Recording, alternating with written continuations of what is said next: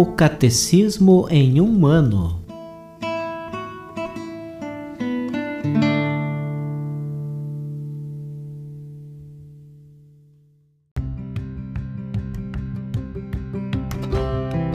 Olá, eu sou Alesiandro, seminarista da Diocese de Ponta Grossa, Paraná. Você está ouvindo o podcast O Catecismo em um ano. Vamos ler todo o Catecismo da Igreja Católica ao longo de 365 episódios.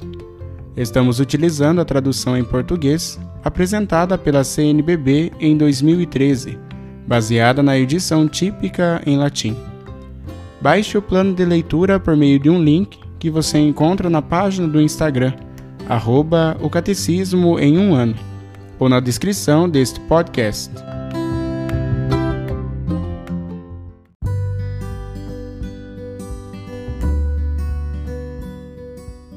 Chegamos ao dia 240 do podcast O Catecismo em um ano.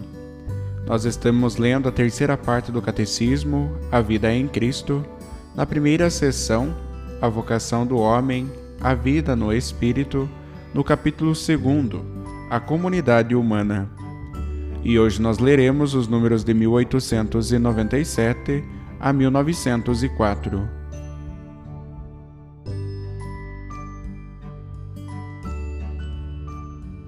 Artigo 2. A participação na vida social. 1. A autoridade.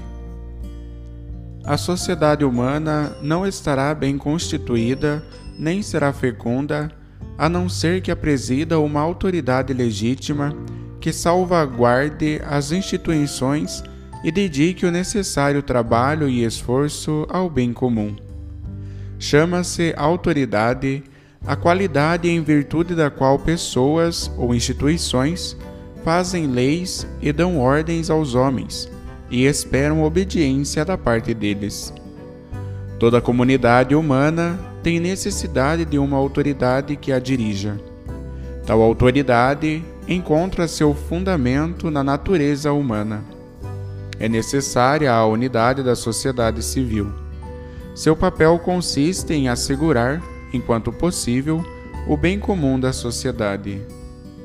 A autoridade exigida pela ordem moral emana de Deus. Todos se submetem às autoridades que exercem o poder, pois não existe autoridade que não venha de Deus. E as autoridades que existem foram estabelecidas por Deus. Portanto, quem se opõe à autoridade resiste à ordenação de Deus, e tais rebeldes atrairão sobre si a condenação, conforme Romanos capítulo 13, versículos 1 e 2. O dever da obediência impõe a todos prestar à autoridade as honras a ela devidas e cercar de respeito, e conforme seu mérito, de gratidão e benevolência, as pessoas investidas de autoridade. Deve-se ao Papa São Clemente de Roma a mais antiga oração Igreja pela Autoridade Política. Concedei-lhes, Senhor, a saúde, a paz, a concórdia, a estabilidade, para que exerçam sem entraves a soberania que lhe concedestes. Sois vós, Mestre, Rei celeste dos séculos, quem dá aos filhos dos homens glória, honra e poder sobre as coisas da terra.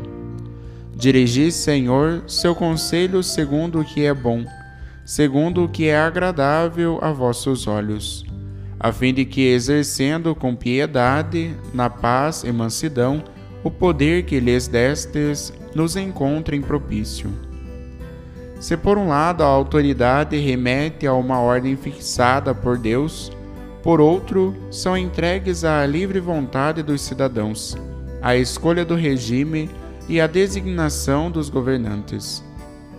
A diversidade dos regimes políticos é moralmente admissível, contanto que concorram para o bem legítimo da comunidade que os adota.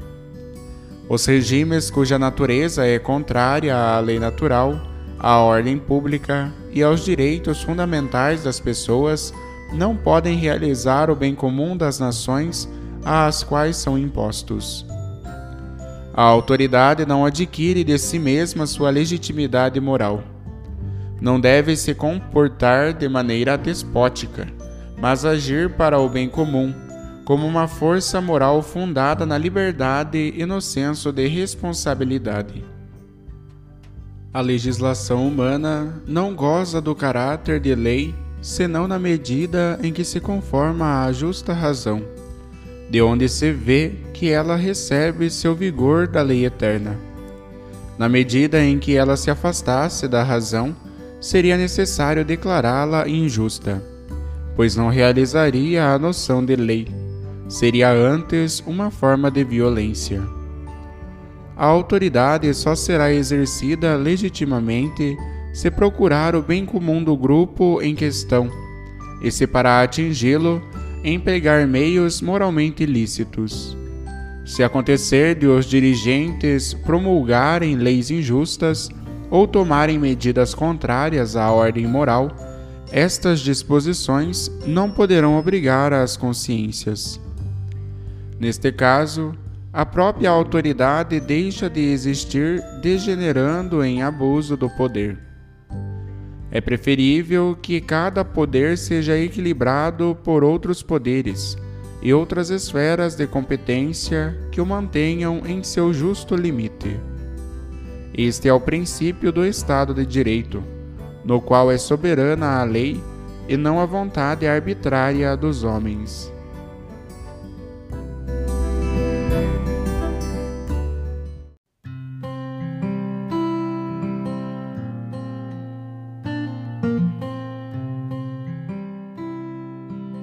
Como comentário adicional para o episódio de hoje, nós iremos ouvir a catequese do Papa Francisco com o tema Curar o Mundo. 8. Subsidiariedade e Virtude da Esperança. Audiência Geral, Pátio São Damaso, quarta-feira, 23 de setembro de 2020.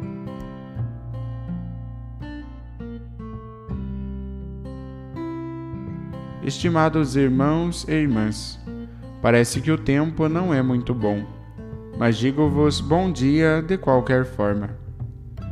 Para sairmos melhores de uma crise como a atual, que é uma crise de saúde e ao mesmo tempo uma crise social, política e econômica, cada um de nós é chamado a assumir a sua parte de responsabilidade, isto é, partilhar as responsabilidades devemos responder não só como indivíduos, mas também a partir do próprio grupo de pertença, do papel que desempenhamos na sociedade, dos nossos princípios e, se formos crentes, da nossa fé em Deus.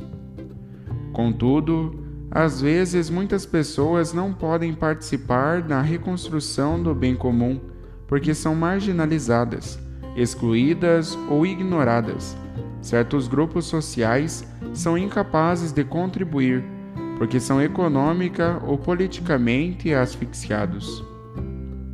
Em algumas sociedades, muitas pessoas não são livres de expressar a sua fé, os seus valores e as suas ideias. Se as exprimir, vão para a prisão. Em outros lugares, especialmente no mundo ocidental, muitas reprimem as próprias convicções éticas ou religiosas. Mas assim não se pode sair da crise, ou contudo, não podemos sair melhores, sairemos piores. Para que todos nós possamos participar no cuidado e na regeneração dos nossos povos, é justo que todos disponham dos recursos adequados para o fazer, conforme compêndio da doutrina social da Igreja número 186. Após a Grande Depressão Econômica de 1929, o Papa Pio XI explicou a importância do princípio de subsidiariedade para uma verdadeira reconstrução, conforme o quadragésimo ano, números 79 e 80. Este princípio tem um duplo dinamismo, de cima para baixo e de baixo para cima. Talvez não compreendamos o que isto significa, mas é um princípio social que nos torna mais unidos. Por um lado, e especialmente em tempos de mudança, quando indivíduos, famílias, pequenas associações ou comunidades locais são incapazes de alcançar os objetivos primários, então é justo que os níveis mais elevados do corpo social, como o Estado, intervenham a fim de oferecer os recursos necessários para prosseguir. Por exemplo, devido ao lockdown causado pelo coronavírus, muitas pessoas, famílias e atividades econômicas encontraram-se e ainda se encontram em sérias dificuldades, pelo que as instituições públicas procuram ajudar com apropriadas intervenções sociais, econômicas e sanitárias. Esta é a sua função, é o que devem fazer. Mas, por outro lado, os vértices da sociedade devem respeitar e promover níveis intermédios ou menores. Com efeito, é decisiva a contribuição de indivíduos, famílias, associações, empresas, de todos os organismos intermédios e até das igrejas. Com os próprios recursos culturais, religiosos, econômicos ou de participação cívica, eles revitalizam e fornecem o corpo social, conforme o compêndio da doutrina social da Igreja, número 185. Isto é, existe uma colaboração de cima para baixo, do Estado central a favor do povo, e de baixo para cima, das formações do povo para o alto. É precisamente este o exercício do princípio de subsidiariedade. Cada um deve ter a possibilidade de assumir a sua responsabilidade nos processos de cura da sociedade da qual faz parte. Quando se ativa algum projeto que direta ou indiretamente diz respeito a determinados grupos sociais, estes não podem ser excluídos da participação. Por exemplo, o que fazes? Vou trabalhar pelos pobres. Muito bem. O que fazes? Ensino os pobres. Digo aos pobres o que têm de fazer. Não, isso não está bem. O primeiro passo é deixar que os pobres te digam como vivem, do que precisam. Devemos deixar que todos falem. É assim que funciona o princípio da subsidiariedade. Não podemos deixar estas pessoas fora da participação. A sua sabedoria, a sabedoria dos grupos mais humildes, não pode ser posta de lado. Conforme a exortação apostólica pós-sinodal, querida Amazônia número 32, e a encíclica Laudato Si, número 63. Infelizmente, esta injustiça ocorre muitas vezes onde se concentram grandes interesses econômicos ou geopolíticos, tais como certas atividades mineiras em determinadas partes do planeta, conforme a querida Amazônia, número 9 e 14. As vozes dos povos indígenas, as suas culturas e visões do mundo não são consideradas. Atualmente, esta falta de respeito pelo princípio da subsidiariedade propagou-se como um vírus. Pensemos nas grandes medidas de ajuda financeira implementadas pelos Estados. Ouvimos mais as grandes empresas financeiras do que as pessoas ou aqueles que movem a economia real. Ouvimos mais as empresas multinacionais do que os movimentos sociais, dizendo-o com a linguagem das pessoas comuns. Ouvimos mais os poderosos do que os débeis, e o caminho não é este. Não é o caminho humano, não é o caminho que Jesus nos ensinou. Não é esta a atuação do princípio de subsidiariedade. Assim, não permitimos que as pessoas sejam protagonistas do próprio resgate. No inconsciente coletivo de alguns políticos ou de certos sindicalistas, há este lema: tudo para o povo, nada com o povo. De cima para baixo, mas sem ouvir a sabedoria do povo, sem deixar atuar esta sabedoria para resolver problemas. Neste caso, para sair da crise. Ou pensemos também no modo de curar o vírus. Ouvimos mais as grandes empresas farmacêuticas do que os profissionais da saúde, que estão na linha de frente, nos hospitais ou nos campos de refugiados. Este não é um bom caminho. Todos devem ser ouvidos, os que estão no alto e quantos estão embaixo. Todos. Para sairmos melhores de uma crise, deve ser implementado o princípio da subsidiariedade, respeitando a autonomia e a capacidade de iniciativa de todos, especialmente dos últimos. Todas as partes de um corpo são necessárias, e como diz São Paulo, as partes que podem parecer mais frágeis e menos importantes são, na realidade, as mais necessárias, conforme 1 Coríntios capítulo 12, versículo 22. À luz desta imagem, podemos dizer que o princípio da subsidiariedade permite a cada um assumir o seu próprio papel no cuidado e destino da sociedade. A sua implementação a sua atuação, a atuação do princípio de subsidiariedade, dá esperança, dá esperança num futuro mais saudável e justo. E construímos este futuro juntos, aspirando às realidades maiores, alargando os nossos horizontes. Ou juntos, ou não funciona.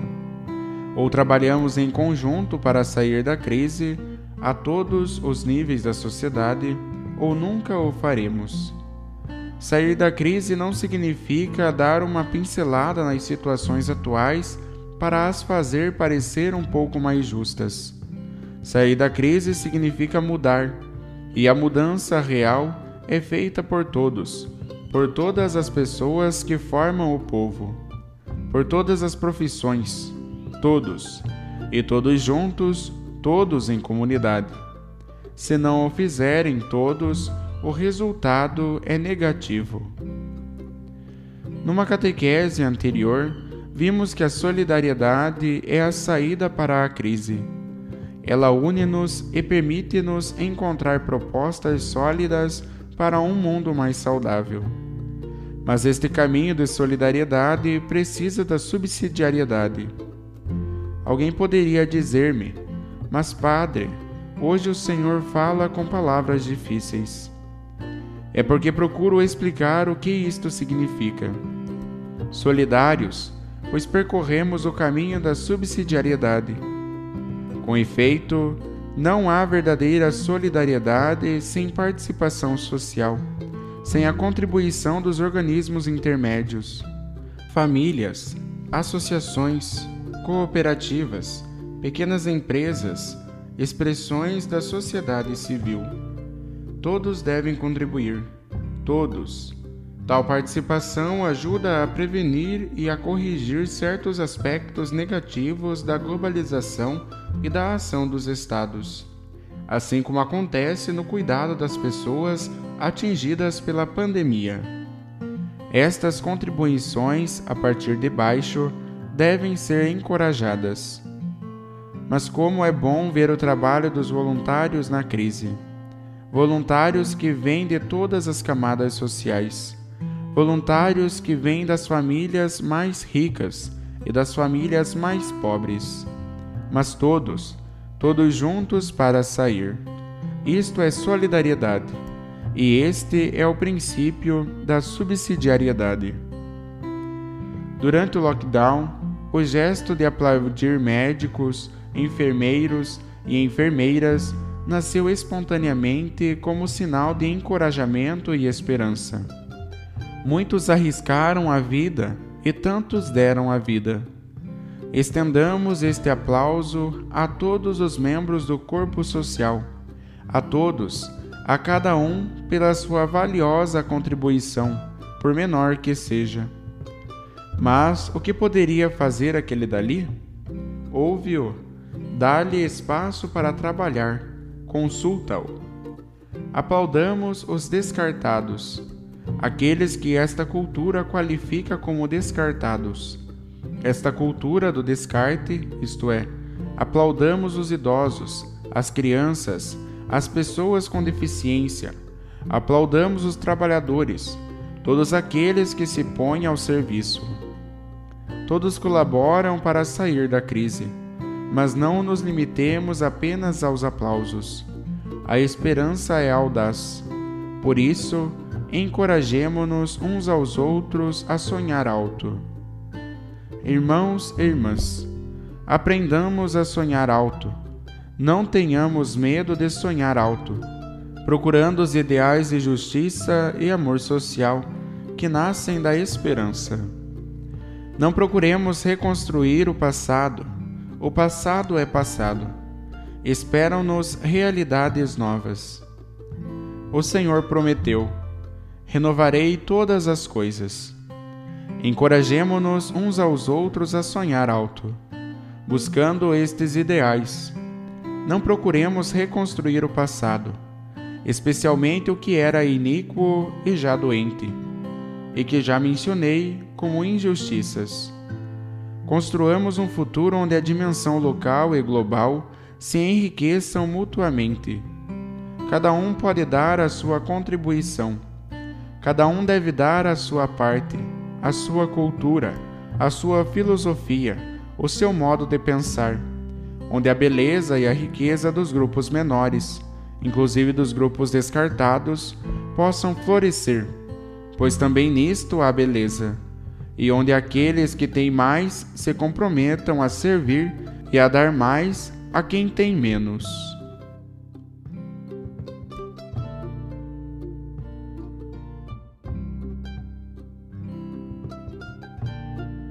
Os textos das catequeses papais encontram-se na íntegra no site da Santa Sé, vatican.va.